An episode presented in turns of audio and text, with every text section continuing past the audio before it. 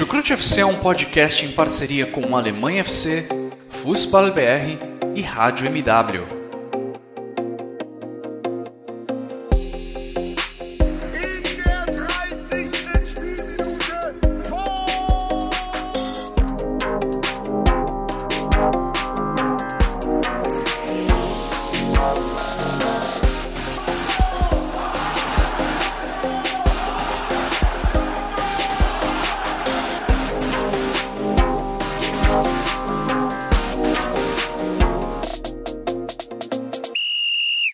Sejam muito bem-vindos, fãs da Bundesliga. O meu nome é Guilherme Ferreira e eu recebo vocês para mais uma edição do Chucrute FC, edição em que vamos falar sobre a 25ª rodada do Campeonato Alemão, ou melhor, sobre os jogos da 25ª rodada que aconteceram. Nós estamos acostumados aqui a comentar sobre nove partidas, né? Uma rodada do Campeonato Alemão normalmente tem nove jogos.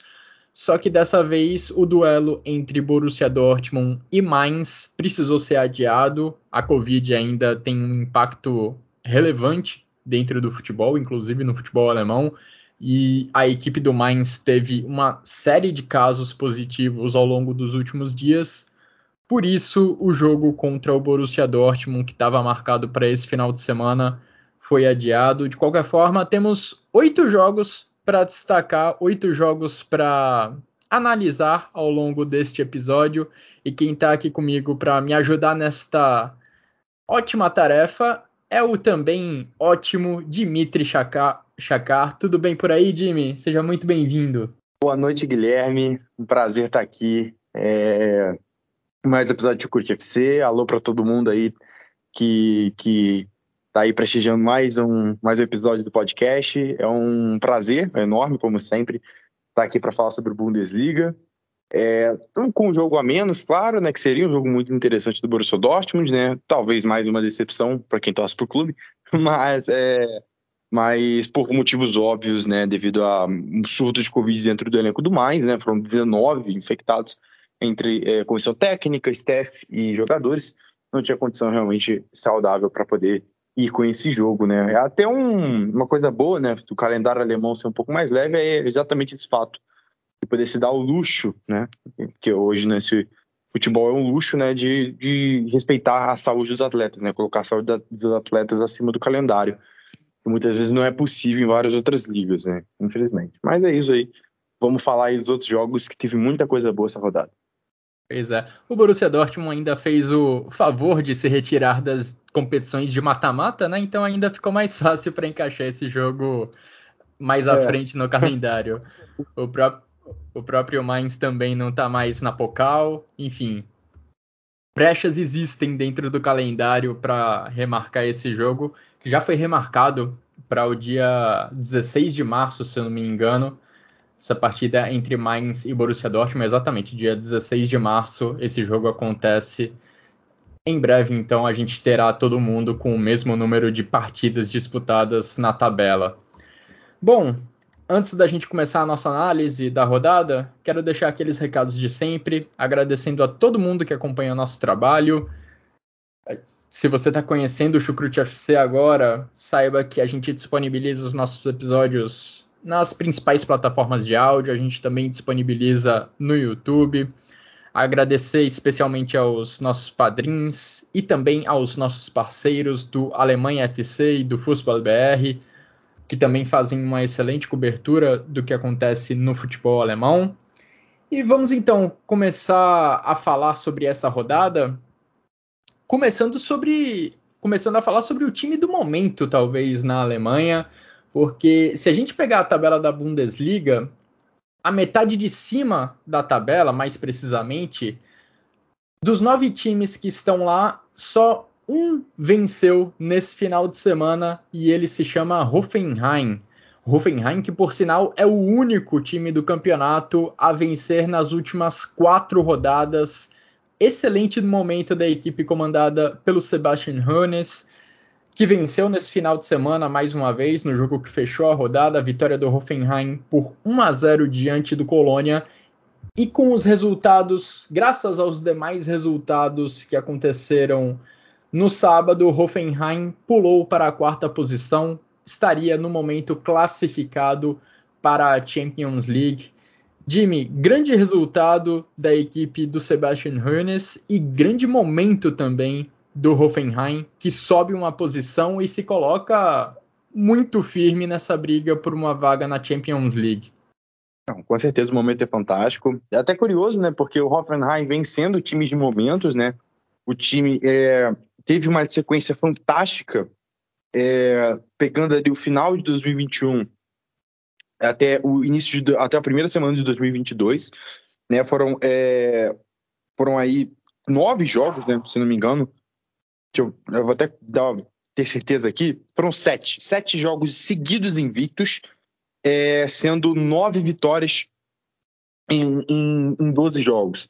Uma sequência fantástica do Hoffenheim, era o time do momento na Bundesliga, né? E daí veio uma sequência ruim, péssima, aliás, né? Porque veio uma derrota para o União Berlim, goleada do Freiburg, que eliminou da DFB Pokal, derrota para o Borussia Dortmund e derrota por mais 0-5. Foram quatro derrotas seguidas. Entendeu? Então o time patinou de uma maneira que ninguém esperava. Curiosamente, é, algumas dessas derrotas até nem foram tão justas, né? É, o time não teve, por exemplo, contra o Borussia Dortmund mesmo, o time jogou muito melhor que o Borussia Dortmund, entendeu? Teve muito mais volume de jogo e perdeu. Então, assim, é, não era por mau futebol. E agora reencontra o caminho das vitórias, já são quatro seguidas. É, e, e, a vaga na Champions, que parecia que estava ficando distante, agora parece bem acessível para o Hoffenheim, que está tá fazendo um trabalho muito bom. Sebastian Hoeneß é, realmente vem fazendo, vem dando é, a esse time uma característica muito clara um time que sabe como, sabe como se portar em campo de diferentes formas, contra diferentes tipos de adversário.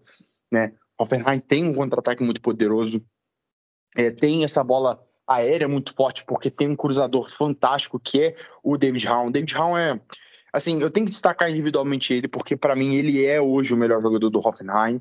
É, é para mim ele é fenomenal, fenomenal. O David Raum, ele, ele surge no Greuther Fürth muito bem na, na Bundesliga 2 temporada passada. É um dos melhores jogadores da Bundesliga 2, jogador que mais cria chance, criou chances claras de gol. E agora nessa Bundesliga ele já é o quinto jogador que mais criou grande chance de gol, 13, foram três só hoje. Né? Foi o melhor em campo. É impressionante a qualidade dele. Ele é muito veloz, tem uma explosão física fantástica né, pra, pelo corredor ali. Cruza muito bem, tem um, tem um cruzamento assim, impecável. É um grande nome, um grande nome para tantos para os clubes europeus de, de elite, né, de ponta, ficarem de olho, porque David Raum hoje já tem muito. O futebol dele, assim, o Offenheim tá crescendo muito, é claro, tá, né? Pode ir pra Champions, mas a gente sabe que hoje não é nem perto de ser um time de elite. E o, e o David Raum já tá se colocando ali, né, nesse talvez top 10 de laterais na temporada. Pode ser que sim. Não acho absurdo, não, que tá jogando muita bola, os números são expressivos e notórios. E, e também, né, é, o David Raum pode arrumar ali uma vaguinha na, na seleção alemã como titular quem sabe, né? Porque o Gozen joga como ala e ele e o Hansi Flick não costuma utilizar três zagueiros. Mas é, realmente o momento do Hoffenheim é fantástico. Para mim caminha muito pela fase do David Raum, né? Como eu disse, como esse playmaker ali pelo lado esquerdo. É, e bom, mas hoje perdeu muito gol, né? O, o, a vitória do Hoffenheim hoje foi mais do que justa, mas perdeu cinco grandes chances de gol, cinco chances claras é, das, das seis que criou. Então, assim, foi realmente assim, um jogo de chances perdidas. O Bebu perdeu três sozinho. Então, assim, que, que foi bem complicado. Mas no todo, o que importa é que venceu, o que importa é que convenceu, entendeu? E segue aí um momento muito bom dentro da temporada. E agora tem um duelo dificílimo, Bayern de Munique.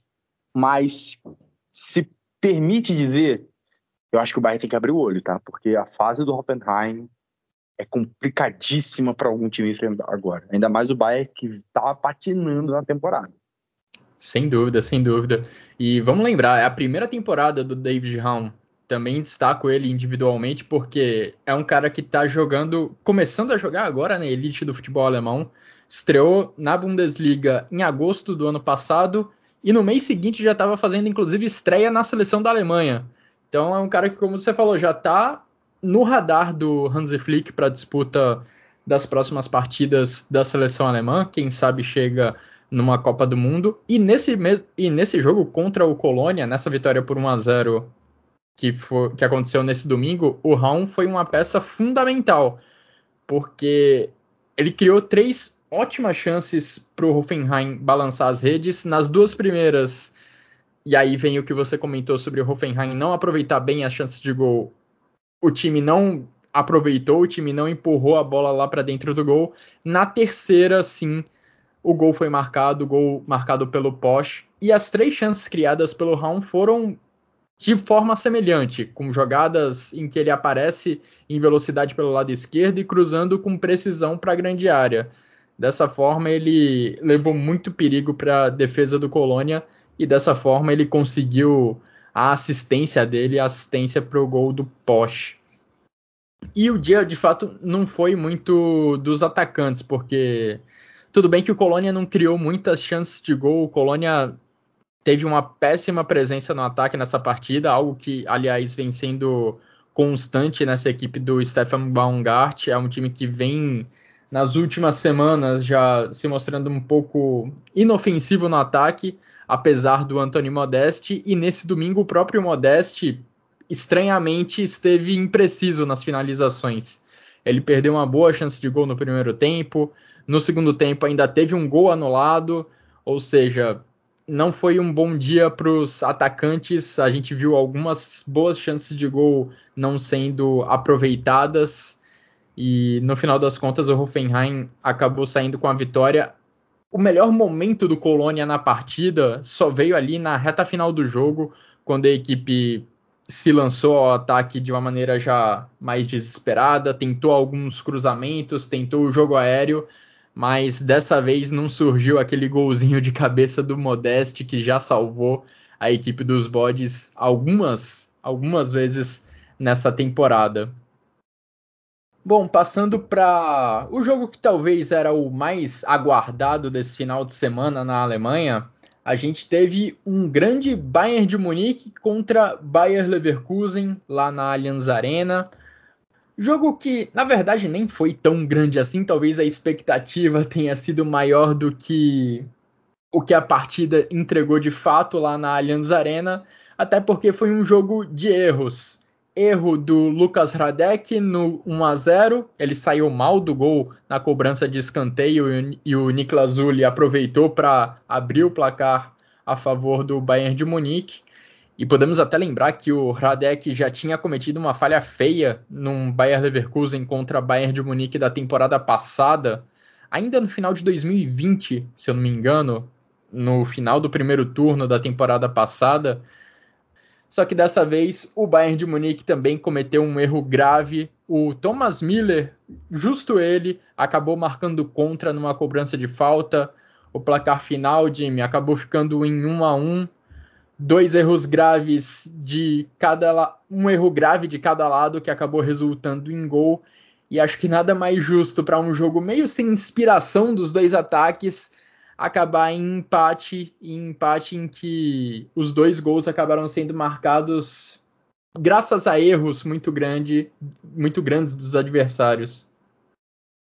Então é realmente primeiro tudo o placar foi justo. Assim é, empate foi justo Jogo assim, muito equilibrado. O Bayern Leverkusen conseguiu competir muito bem contra o, o, o Bayern. É, porque, assim, por mais que eu ache que o Bayern foi superior ao Bayern Leverkusen, assim, em, em, alguns momentos do jogo, em questão de controle de bola, em questão de, de pressão, de amasso, de, amass, de amassar o adversário, no caso, o Bayern Leverkusen criou mais chances de gol claras, entendeu? Criou mais chances, assim, foram cinco grandes chances do Bayern Leverkusen contra duas do Bayern de Munique. Então, assim, para um time que jogou no contra-ataque, claramente jogou no contra-ataque. É, e o Bayern não vive um grande momento, né? O Bayern de Munique é, não é surpresa para ninguém que vive um momento muito complicado. É, o, o Pamecano vem sendo muito criticado, mas eu acho isso um, assim, eu acho justo as críticas porque o Pamecano desde a época do RB Leipzig ele tem alguns problemas. Ele, ele é um zagueiro excelente em vários quesitos, exceto um falta de atenção. Às vezes o Pamecano ele dorme no lance, então assim ele acaba parece que realmente tem lapsos de concentração. É, eu acho que esse é o ponto, entendeu? Pode, pode ser questão de confiança, pode ser questão de confiança, até porque a confiança dele tá abalada e a gente viu quanto que ele estava jogando bem, né? É, é, até certo ponto. Acho que o jogo da virada é o jogo contra o Borussia Dortmund no clássico. Eu acho que é esse jogo que realmente o Pamecano desde então ele putz, parece que se perdeu um pouco, entendeu? É, é, realmente cometendo muitos erros individuais, tomando decisões muito erradas. Você consegue ver claramente que o problema não é técnico. O problema não é técnico, não é a técnica do Pamecano que falhou no lance, ele errou um domínio ridículo. Não, é decisão. Erros de decisão, aonde ele vai tocar a bola, como ele vai tocar a bola, entendeu? Esses são os erros que o Pamecano está cometendo. É, talvez seja questão de maturidade, né? Zagueiros naturalmente demoram mais para atingir um nível altíssimo é, do que outros jogadores de outras posições, né? Pela, pela experiência, é uma posição que requer muita experiência, mas é realmente é algo que precisa ser trabalhado. É, e assim, no todo, o time não consegue se encontrar. Ofensivamente, o Bayern de Munique não vive um momento bom. É raro a gente falar isso, mas é verdade. O Thomas Miller, nos últimos jogos, não vem entregando o que o Thomas Miller costuma entregar. Né? Não vem sendo uma sequência boa de jogos Thomas Miller, até alguns jogos em que ele dá assistência, não vem, não vem sendo bom. A mesma coisa do Lewandowski. Lewandowski não vem conseguindo é, entregar o que, o, que, o que costuma entregar. Né? Eu, eu, eu falo isso já há algumas semanas. Os números do Lewandowski estão sendo melhores que as atuações dele. Entendeu? Inclusive, nesse, nesse momento da temporada, pelo menos nesse ano, ele ainda não parece que, sabe, não entrou no nível Lewandowski, não mesmo não do nível de melhor do mundo, entendeu? É, e do ataque do Bayern, para mim o melhor de todos vem sendo o Gnabry. O que vem mais criando, o Sané também caiu um pouco de nível, entendeu? Então, assim, é, vem sendo uma complicação. O Musiala não vem se encontrando, principalmente como segundo volante. Para mim, essa posição não serve para ele. Não sei por que tanta insistência em colocar ele ali. Né? O Kimmich, só o Kimmich que tá salvando, assim, do meio para frente do Bayern. Só o Kimmich, que tá sendo realmente, assim, um cara que tá destoando. O Kimmich tá jogando demais. Ele, inclusive, ele e o Pavar, tá? Pavar tá jogando muita bola nos últimos jogos e isso precisa ser dito. Porque o Pavar tá voando. Vamos ver como vai ser agora com a volta do Manuel Neuer. Já falei, né, outras vezes, como o Manuel Neuer é fundamental para a forma como o Bayern joga, linha alta. E pela liderança também, né? Vamos ver como que vai, vai ser aí esse retorno dele, mas a verdade é que o Bayern não tá funcionando nesse ataque. E até agora o Bayern ainda não se encontrou jogando com três zagueiros, né? Isso é um fato aí. O time ainda não se encontrou com isso, principalmente sem o Alfonso Davis. Isso é muito importante ser citado. Pelo lado do Bayern Leverkusen, bre brevemente, é, foi um jogo em que o Radek falhou, né? O Radek fez, teve uma falha aí no gol do Sul, mas fora isso, não foi um jogo ruim, fez boas intervenções. Gostei muito da, da partida do Rincapié. É, esse, esse equatoriano de 20 anos é muito bom de bola, é para ficar de olho porque é, é, muito raçudo, tem muita vontade. E do Demirbay também, Demirbay conseguiu é, lidar muito bem no meio de campo, venceu vários duelos contra o, o próprio Musiala, é um jogador muito bom, muito subestimado. É, então, assim, no, no, todo, a tônica do jogo foi essa. Acho que se o, o Patrick Schick tivesse em campo, o Leverkusen talvez até tivesse ganho o jogo, porque é, talvez ele, com certeza, com a finalização fantástica que o Schick tem, teria guardado alguma daquelas chances que, que o Bayern criou, mas isso não aconteceu, ele não estava em campo e pesou até, né, em algum momento isso. É, pô, o time tinha um ataque mais leve, mas esse ataque mais leve não tinha finalização como sua especialidade, né? Então, para a tônica do jogo, o empate é justo. É, e, e, mostra muito aí o que, que o que, que foi, é, o que, que é a fase do Bayern também, né? Porque tá, muito se esperava de uma vitória, né, para retomar a confiança, por mais que o Bayern estivesse em bom momento, e também não veio, e não veio de uma maneira ridícula, que foi com erro, um gol contra o Thomas Miller. É, pois é, o Bayern de Munique deu novamente uma teve novamente uma atuação preocupante, acho que nos dois sentidos, né? Tanto no lado ofensivo quanto no lado defensivo da bola. No ataque não produziu da forma que a gente está acostumado a ver. O Lewandowski já está dois jogos sem marcar na Bundesliga e para os padrões do Lewandowski isso já é uma seca relevante. E lá na defesa, mais uma vez, o Bayern de Munique sofreu com contra-ataques. O Bayern Leverkusen, como você disse, teve um ataque um pouco mais leve, sem uma referência, já que o Patrick Schick segue como desfalque por contusão.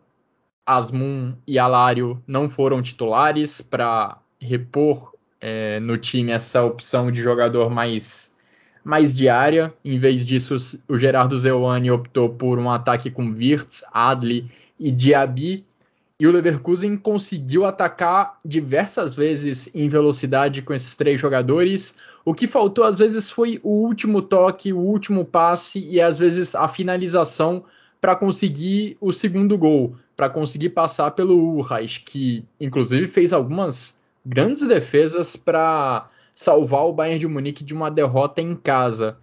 O Leverkusen falhou em alguns momentos no toque final, mas mesmo quando a finalização saiu, o Urra estava lá para salvar a pátria do Bayern de Munique, porque o Bayern Leverkusen teve alguns momentos de muito perigo, principalmente ali na reta final do primeiro tempo, um pouco depois do gol de empate. Naquele momento, achei que o Bayern de Munique ficou mais vulnerável na partida.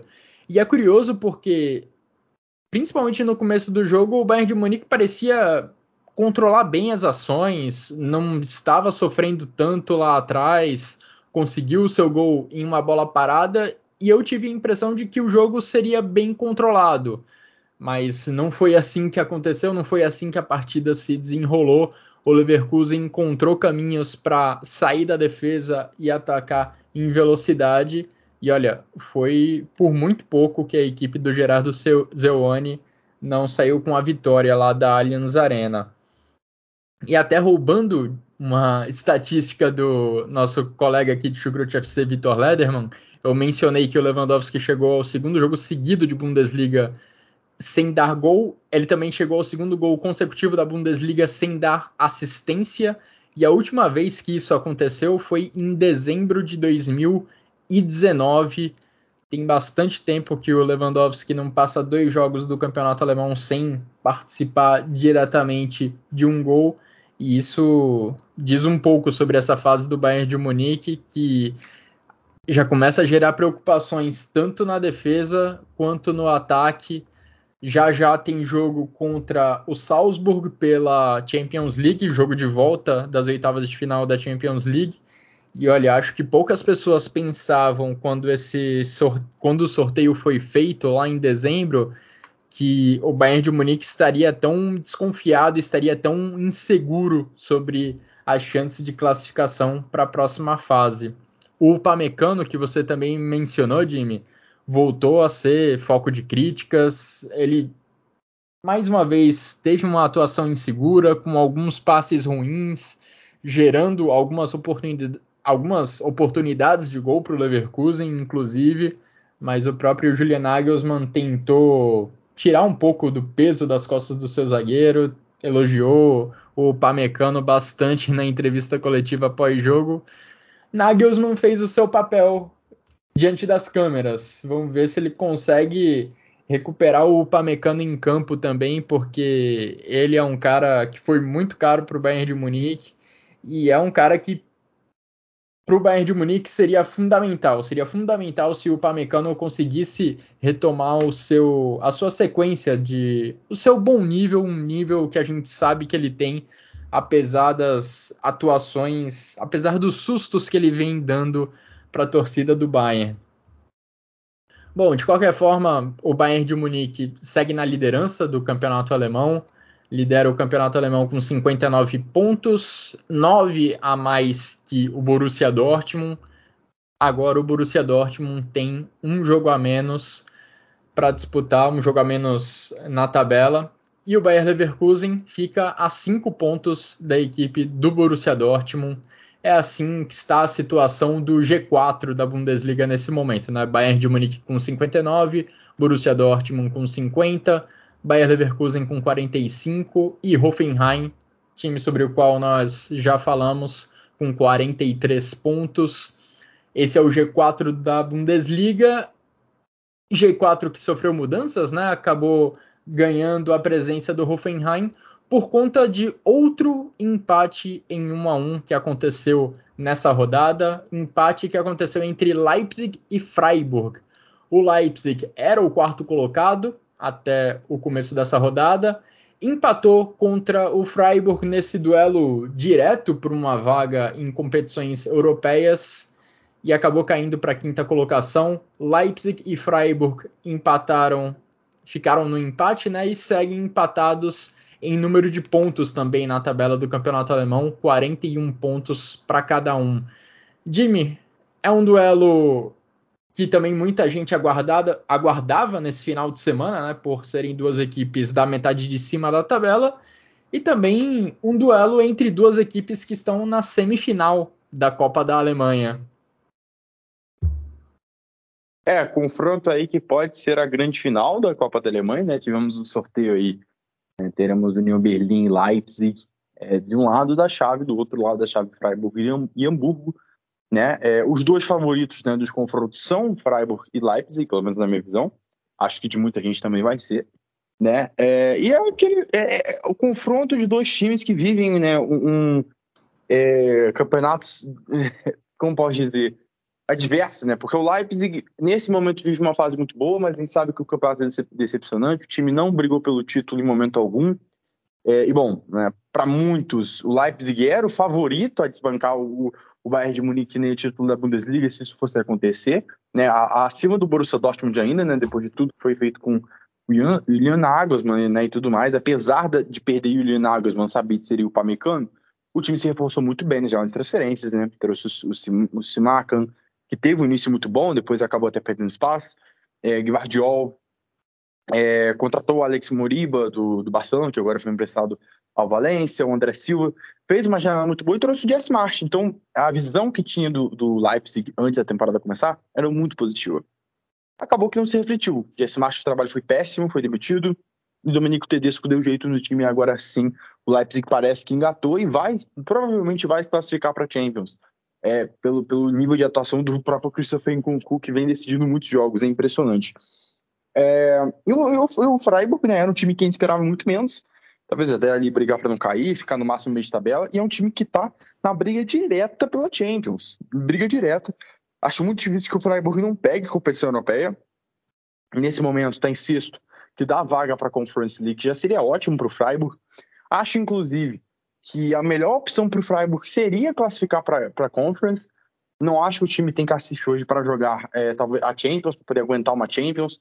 Óbvio, é, é, seria um dinheiro muito a mais de disputar a Champions e isso permitiria que o time fizesse novas contratações, contratações até maiores. Mas eu não, não acho que, que é uma realidade. Acho melhor o, o Freiburg gradualmente, né? É muito normal a gente ver times aí com campanhas surpreendentes e bater na Champions e voltar e nunca mais ir, né? Isso é, acontece normalmente. Então, assim, mas tá quatro pontos acima do New Berlin, que é o sétimo colocado, então o Freiburg aí tá muito próximo de assegurar uma vaga em competição europeia. É, e é um time que, como eu disse, muito acima da expectativa, campanha muito acima da expectativa. Então, assim, é, confronto interessante de duas, duas equipes em, em momentos muito diferentes. É, e assim, o empate, cara, foi um resultado um pouco assim complicado, porque não é que eu não acho que foi injusto, não acho que tenha sido injusto esse empate, assim, nossa senhora, que coisa absurda, não, mas acho que o Leipzig tinha, é, de, deveria ter ganho, assim, acho que se fosse para escolher um ganhador, teria que ser o RB Leipzig, é, foi, conseguiu se impor mais, assim, teve essa imposição em posse de bola, muita posse de bola, aliás, foi 70, 72% de posse de bola do Leipzig contra 28% do Freiburg, então assim, o Leipzig como a gente já esperava, né, jogando no campo ofensivo, trocando passes, entendeu? Buscando mais né, o gol, né, teve dobro de finalizações a gol do Freiburg, 6 contra 3 e, cara, muito a mais, né, quase mais que o triplo de finalizações é, totais, né, 14 contra 4. Então, assim, realmente o Leipzig mereceu, talvez até ganhar, assim, pelo... Como eu disse, não vou placar injusto, porque não foram chances claras, o Leipzig não criou nenhuma chance clara de gol, mas com certeza é, era uma questão aí de. Eu acho que poderia ter saído ganho se fosse para escolher um para ganhar, teria, deveria ter sido o Leipzig. É, mas parou aí na, na muralha que é Mark Flecken, que vem voando, voando, voando, voando nessa temporada. E a gente sabe muito bem disso. É, e o Freiburg também perdeu, né? Perdeu o Manuel Guida e perdeu o Nico Schlotterbeck, um dos melhores jogadores dessa Bundesliga. Não tenho medo nenhum em falar isso. É, perdeu por lesão, os dois saíram lesionados de campo. Esperamos que não seja nada grave. Mas no todo, um resultado aí não, não chega a ser absurdo, não chega a ser nada. Nossa senhora, ok, eu acho que é um resultado aceitável, mas para mim, se fosse para ter um ganhador, teria que ser o RB Leipzig. É, o Leipzig de fato teve mais controle de jogo, teve mais presença no campo de ataque, mas acho que o Freiburg também soube se portar bem dentro da proposta dele dentro da proposta que o Freiburg costuma ter em jogos grandes, em, jogo com, em jogos contra equipes de um poder financeiro maior, principalmente. É uma equipe que não, não tem não tem vergonha nenhuma de ficar um pouco mais na defensiva e apostar em jogadas em velocidade para conseguir os seus gols, em algumas jogadas mais isoladas. Foi assim, inclusive, que a equipe do Christian Streich abriu o placar num lance errado do Haidara no campo de defesa. O Demirovic acabou aproveitando para fazer 1 a 0 lá na Red Bull Arena. E dali em diante o Freiburg se manteve firme na defesa. O Leipzig teve muitas dificuldades para criar uma boas chances de gol, para fazer o Mark Flecken trabalhar de verdade. E só ali nos minutos finais, perto dos acréscimos do segundo tempo, já se não me engano, que o Angelinho encontrou um espaço dentro da grande área para conseguir fazer a finalização e empatar o placar. Mas o cenário do jogo acho que já era já se esperava que o cenário do jogo se desenrolasse dessa forma, com o Leipzig um pouco mais controlador das ações, com mais posse de bola e o Freiburg apostando em eventuais ataques, em eventuais saídas em velocidade da defesa para o ataque. A estratégia acho que acabou dando certo, mas ali nos minutos finais o Angelinho tirou da cartola o gol de empate que mantém as duas equipes empatadas em número de pontos. Foi um jogo em geral de poucas chances de gol e o empate acho que acaba refletindo um pouco essa essa produção ofensiva dos dois lados. A gente há algumas semanas né, já vinha mencionando sobre a tabela da Bundesliga como várias equipes estavam sonhando, almejando com vaga em competições europeias, mas agora, principalmente com os resultados dessa rodada, a gente começa a notar que o G6 está se distanciando dos demais. União Berlim, Colônia, que perderam nessa rodada, e o Mainz, que não jogou, estão ficando um pouco para trás e a galera que está lá em cima, Freiburg, Leipzig, Hoffenheim, Leverkusen, Dortmund e Bayern de Munique, está se distanciando. Esse bloco está ficando um pouco mais distante do União Berlim. Então podemos ver um G6 se consolidando nas próximas rodadas. Vamos ver se isso acaba acontecendo mesmo ou se essa galera de baixo, se algum desses times que estão um pouco mais embaixo consegue esboçar alguma, alguma reação. E falando em olhar um pouco mais para baixo na tabela, Jimmy, vamos virar a página nessa, nesse episódio do Chucrute FC para comentar o que aconteceu lá no Estádio Olímpico de Berlim entre duas equipes que vinham de uma sequência de três derrotas, mas em contextos um pouquinho diferentes.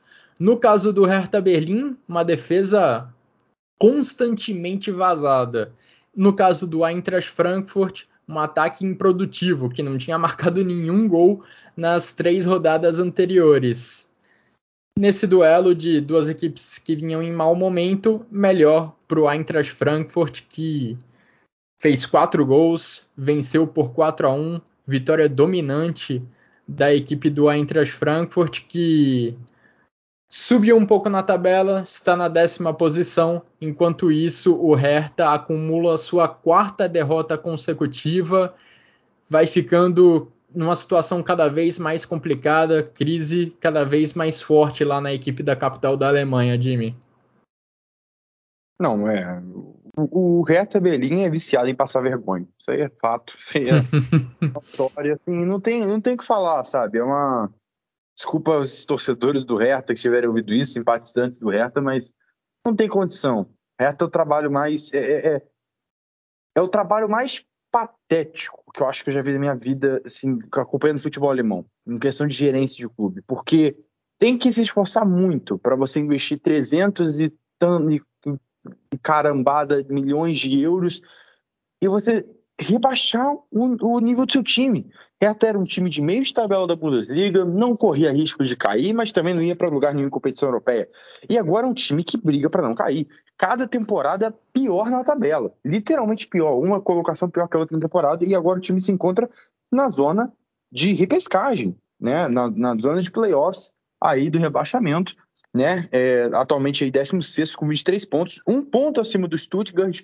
Né? O Stuttgart aí que está a situação que todo mundo dava o Stuttgart como rebaixado, né? é, conseguiu tirar aí da cartola uma vitória contra o Gladbach de, de forma heróica, né, de forma heróica, virada fantástica. É, e agora o Stuttgart pode sair. O Hertha pode cair para o Stuttgart. Olha o nível que, que chegou, entendeu? É inaceitável, é inaceitável. O time que é, agora, né, é, chegou a sua quarta derrota seguida, né, é, na, na, na, Bundesliga, são é, incríveis, né? Vou até contar aqui, cinco, seis, oito, nove, no, meu Deus, nove jogos sem vencer, nove jogos sem vencer nesse período, sete, sete derrotas e dois empates.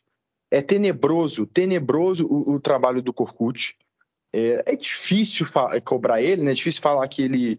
Que assim, putz, é, o problema é ele. Porque não é, sabe? O problema não é ele. O problema é que a diretoria do Hertha monta times baseados em nada. Contrata jogadores que não combinam um com o outro, contratam três volantes do nada, sem motivo algum. Parece que eles olham pro mercado e falam: hum, gostei desse jogador, vou trazer. Sem conversar com o técnico, entendeu? Escolhe o treinador depois, quando já se tem um elenco. Erros graves, entendeu? dinheiro, o Hertha teve e teve demais. Eu acho que teve tanto dinheiro que não soube, acho que subiu a cabeça, entendeu? Hertha chegou num ponto que contratava qualquer um que vinha pela frente. Hertha, um dos times que mais contratava no futebol alemão era o Hertha Berlim. Toda hora um jogador diferente, toda hora para a mesma posição às vezes, quatro centravantes, cinco volantes. E, e, aí, o que que deu? Entendeu? Gastou uma bolada no Piatek, que foi um horroroso na Bundesliga, já voltou para a Série A, onde é o habitat natural dele marcando gols, é complicada a situação, muito complicado. Eu acho que o reto uma hora ou outra vai cair, é inevitável que caia, é inevitável. E é uma tristeza, porque o elenco do Hertha, em investimento e em nome também, tem peças interessantes individualmente, não é para isso. Não é um elenco para cair. Tem elencos muito piores na Bundesliga, muito piores. Entendeu? Mas é aquilo, trabalho hiper mal feito. E mais uma vez aí, né? Tivemos aí o, o, o, time tomando uma saraivada em casa, 4 a 1 para o Frankfurt, que não tem nem. Se a gente estava falando de resultados injustos, meio enganosos, esse aí não tem enganação nenhuma, deveria ter, ter sido mais para o Frankfurt, porque a postura do Hertha foi muito, muito, muito vergonhosa. Assim, eu, eu, eu simplesmente parecia que os jogadores não queriam jogar. O Marco Oliver Kemp, Kemp né, deu uma entrevista muito, muito enfurecido depois do jogo, né? Falando que que ele não tinha ganho nenhum jogo com a camisa do Hertha, perdeu todos os jogos com a camisa do Hertha, deixou o clube. É, e, e ele, isso deixava ele irritado, né? Ele falou outra palavra, mas é da vida, vamos falar assim. Então, assim, é, deu uma entrevista muito forte, mas eu acho que é isso. Parece realmente que os jogadores do Hertha também não tem, não tem ganância, não tem vontade, não tem garra, entendeu? Então, assim, é complicado. Hoje você perder pro Hertha, você perder pontos pro Hertha, Acho que você até ganhar de, de forma apertada do Reta é um demérito. É um time mais. Parece que é o time mais perdido da Bundesliga. Até o Greuther Fürth parece que se encontrou no campeonato. Vai ser rebaixado, vai ser rebaixado como lanterna, já sabemos disso. É, mas até o Greuther Fürth se encontrou no campeonato, conseguiu competir contra o Bayern de Munique, fez uma proposta, os jogadores estão é, é, é resignados com a situação que estão e estão, de, estão determinados a, a melhorar, né? a não ser humilhante, não ser uma, no rebaixamento historicamente humilhante entendeu? Até o Greuther Fürth, que não briga por nada, tá assim, e o Hertha não. O Hertha tá entregue. Então, assim, é, é, um pacto de mediocridade enorme, já falei isso aqui milhares de vezes, é o pior trabalho que eu acho que. Acho que é o pior projeto da história da Alemanha. Não, não, não lembro de outro pior que esse do Hertha, de, de conseguir literalmente rebaixar o time, como vai acontecer alguma hora, investindo quase 400 milhões de euros. Mas sobre o lado do Frankfurt, não tem muito o que falar. O Frankfurt é, vinha aí de alguns jogos sem ganhar, né? é, chegou nesse jogo, se impôs com autoridade e conseguiu conseguiu seus seus gols aí, seus quatro gols que poderiam ter, sido mais. Lindstrom marcou, o Rafael Borré marcou, o brasileiro Tuta, né? E o Knauf, o Knauf, inclusive, que eu quero fazer um adendo sobre o Knauf, né? Que ele foi muito criticado, né? Foi muito criticado aí no, no, no Borussia Dortmund, né? Realmente não conseguia render, entrava e não rendia nada. Foi emprestado ao, ao, ao Eintracht Frankfurt, né? Com até um, um pouco de risos, né? Pessoal tirando sarro, né? E ok, né? Ok, mas eu acho que é, é válido quando você traz jogador por empréstimo, é válido, aposta.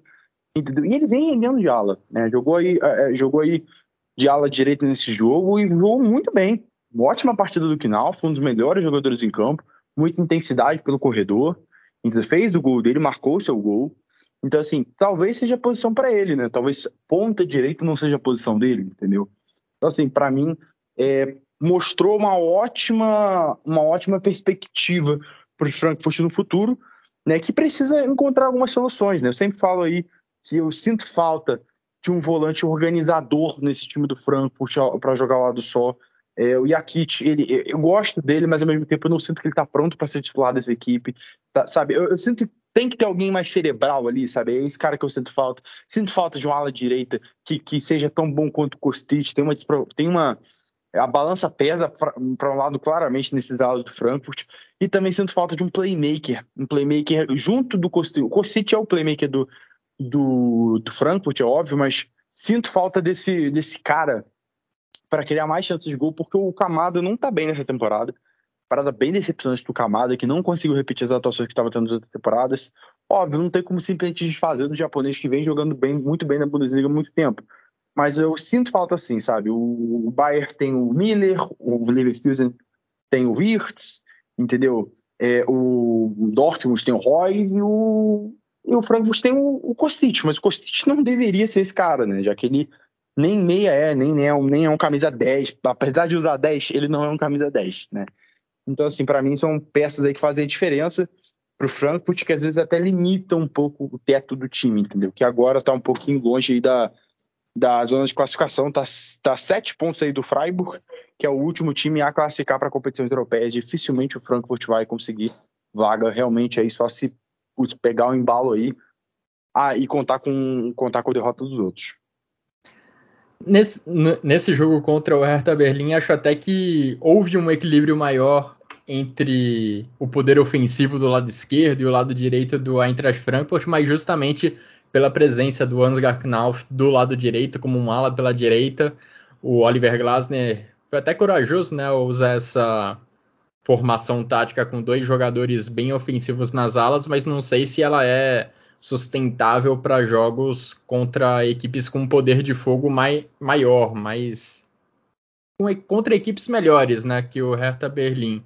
Mas dessa vez a estratégia funcionou muito bem com Kostic de um lado e Knauf do outro, tanto que eles participaram de alguns gols da equipe do Eintracht Frankfurt. O primeiro gol foi marcado pelo Knauf num cruzamento do Kostic.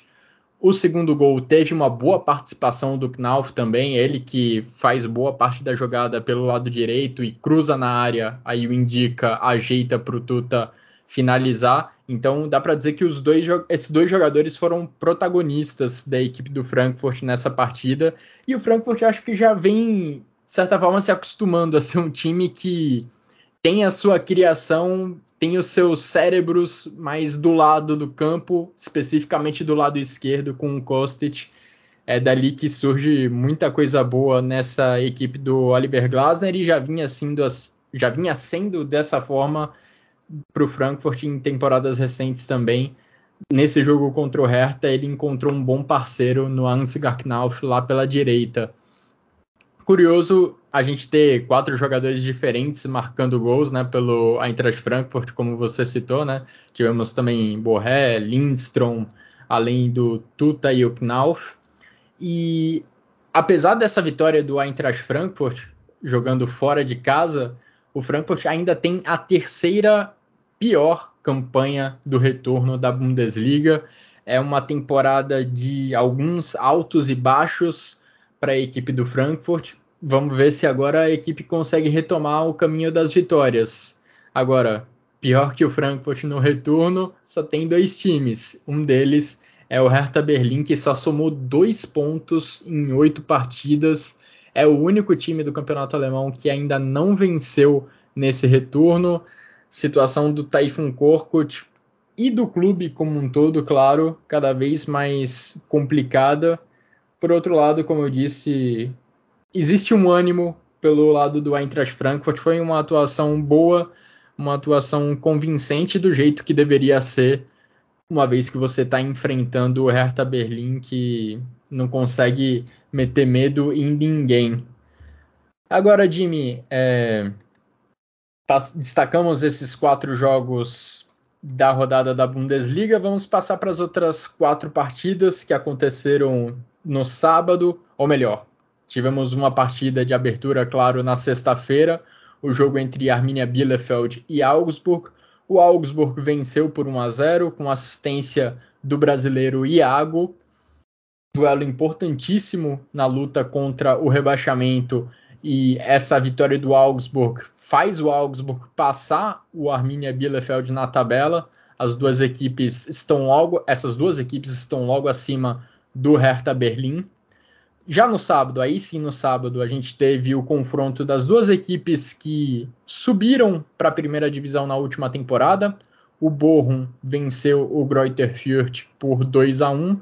O Bochum praticamente deu adeus já a briga contra o rebaixamento, enquanto o Greuther Fürth já está quase com os dois pés na segunda divisão novamente. Tivemos também o derby Max Kruse entre Wolfsburg e Union Berlim. O Max Kruse não teve uma atuação de grande destaque, mas o Wolfsburg ainda assim venceu por 1 a 0. Gol contra do Taiwo Aoni, Aoni que costuma contribuir bastante para o Union Berlim no ataque, tentou ajudar a defesa e acabou marcando um gol contra. E fechando o nosso resumo, Jimmy, o jogo que você já mencionou brevemente, mas vale reforçar, grandíssima virada do Stuttgart para cima do Borussia Mönchengladbach. O Stuttgart, tão frustrado por gols no fim em rodadas recentes, mostrou um poder de reação impressionante.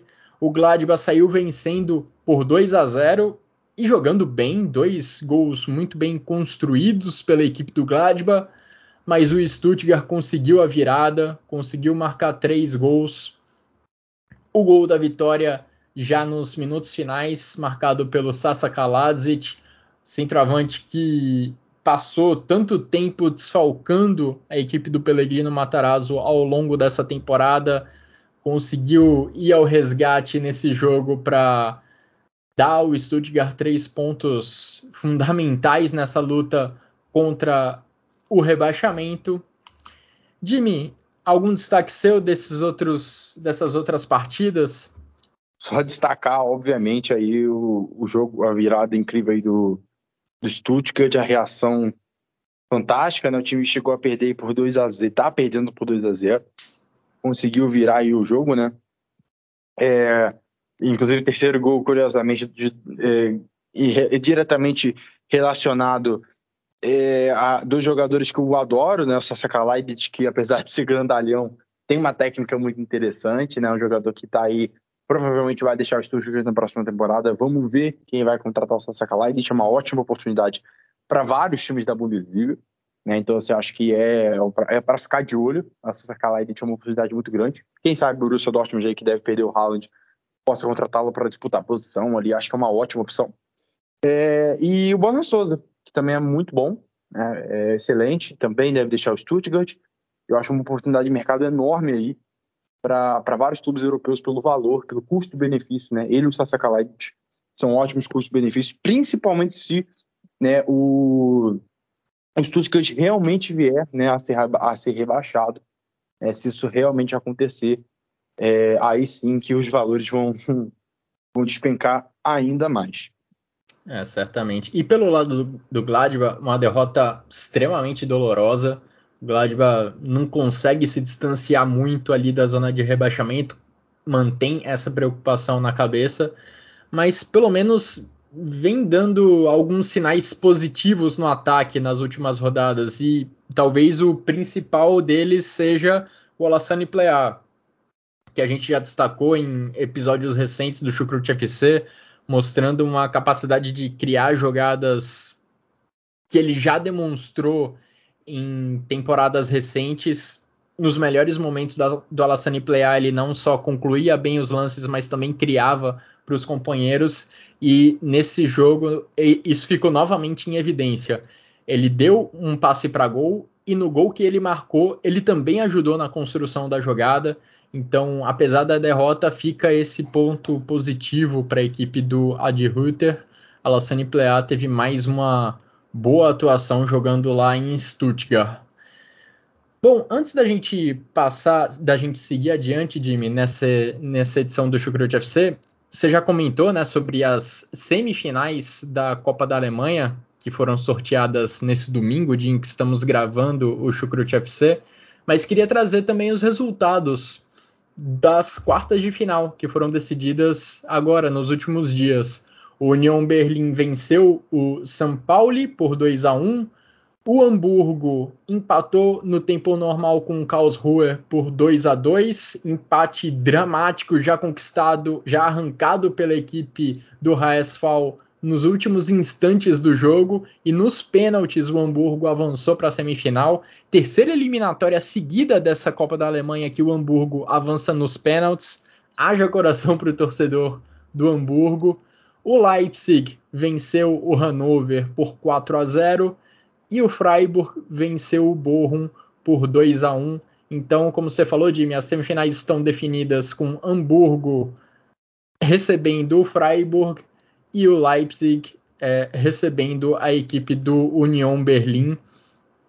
Tivemos já, ainda nessas quartas de final, uma participação grande das equipes da segunda divisão da Bundesliga e aproveito esse gancho para já mandar para o Thiago Barbosa, que vai nos trazer o, o, resumo, o que de melhor aconteceu na Zweite Liga nessa última rodada.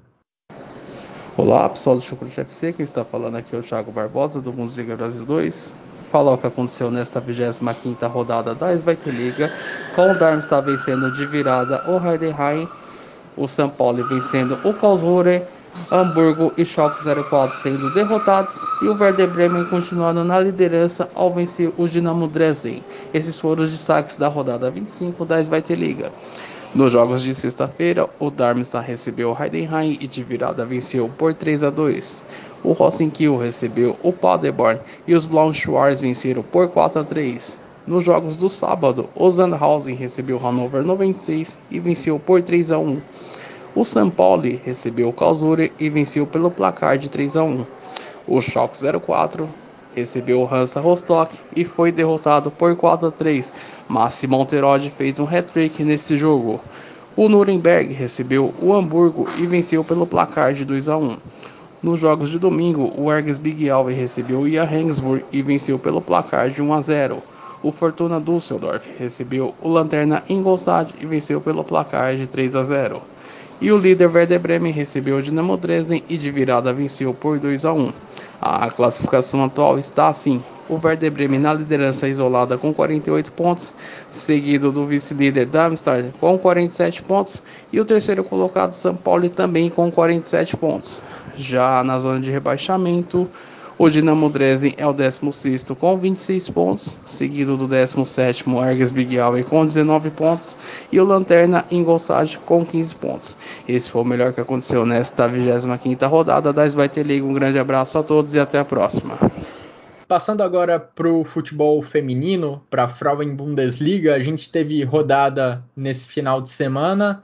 E olha, assim como nas temporadas mais recentes, Bayern de Munique e Wolfsburg vão se consolidando como grandes candidatos ao título do campeonato alemão feminino. Nessa rodada, a gente teve a derrota do Hoffenheim diante do Eintracht Frankfurt. Hoffenheim era o perseguidor mais próximo de Bayern de Munique e Wolfsburg. Nessa rodada, enfrentou o Frankfurt e perdeu por 3 a 2. Agora o Hoffenheim segue na terceira colocação com 31 pontos, mas a própria equipe do Eintracht Frankfurt tem os mesmos 31 pontos, ocupa a quarta colocação. Nessa 15ª rodada da Frauen Bundesliga, a gente também teve o Bayer Leverkusen, sexto colocado, empatando com o Werder Bremen, décimo colocado em 1 a 1. A gente teve a equipe do Jena sendo goleada por 4 a 1 diante da equipe do Zand, confronto entre as duas equipes, entre as duas últimas equipes da tabela, duas equipes que provavelmente vão cair para a segunda divisão na próxima temporada. Tanto Zand quanto Jena têm cinco pontos, estão sete pontos abaixo do primeiro time fora da zona de rebaixamento. Também tivemos a goleada do Turbine Potsdam diante do Essen, goleada por 5 a 0. E falando das líderes do campeonato, o Bayern de Munique venceu o Colônia, goleou o Colônia por 6 a 0 com três gols de Lea Schuller, enquanto o Wolfsburg também venceu com tranquilidade a equipe do Freiburg, vitória por 4 a 1. Vitória que teve um gosto especial também pelo retorno da Alexandra Pop, jogadora importantíssima da equipe do Wolfsburg, jogadora também da seleção da Alemanha fez o primeiro jogo dela depois de nove meses parada, afastada por contusão. Jogou o primeiro tempo dessa partida contra o Wolfsburg e deve ser uma peça bastante importante para as Lobas nessa caminhada, nessa busca pelo título da Frauen Bundesliga e também, quem sabe, até da Champions League. O Bayern de Munique segue na liderança da Frauen Bundesliga com 37 pontos e o Wolfsburg está em segundo lugar com 35 pontos, só que o Wolfsburg tem um jogo a menos, ou seja, se o Wolfsburg vencer essa partida atrasada, o Wolfsburg ultrapassa o Bayern de Munique. E ah, quero destacar também um dos gols do Bayern de Munique nessa rodada, que foi assim um gol espetacular da Viviane ACI, um gol de bicicleta num cruzamento da direita, um gol que, olha, fica como meu voto de honra, Jimmy, para os nossos na nossa votação, né, de gol da rodada e de destaques da rodada, fica esse meu voto de honra para Viviane ACI do Bayern de Munique feminino. E agora indo para os nossos votos da Bundesliga masculina, Jimmy. Vou já falar meus votos, todos os meus votos, já que eu comecei com o meu voto de honra. Meu voto de gol da rodada vai para o Alassane Plea. Belíssima troca de passes entre ele e o Jonas Hoffmann no gol que abriu o placar na partida entre Borussia Mönchengladbach e Stuttgart. E de destaques individuais, eu voto em David Raum, Ansgar Knauf e voto também no Borna Sosa. Quais são seus votos, Jimmy, para essa rodada? Então, é, jogadores, é, Ansgar Knauf e David Raum, aí, os dois alas, né? Também estão na minha, nos meus destaques. É, também, mas quis dar uma moral para Pavar, apesar do Borna Souza aí ser um queridinho meu, adoro o futebol do Borna Souza.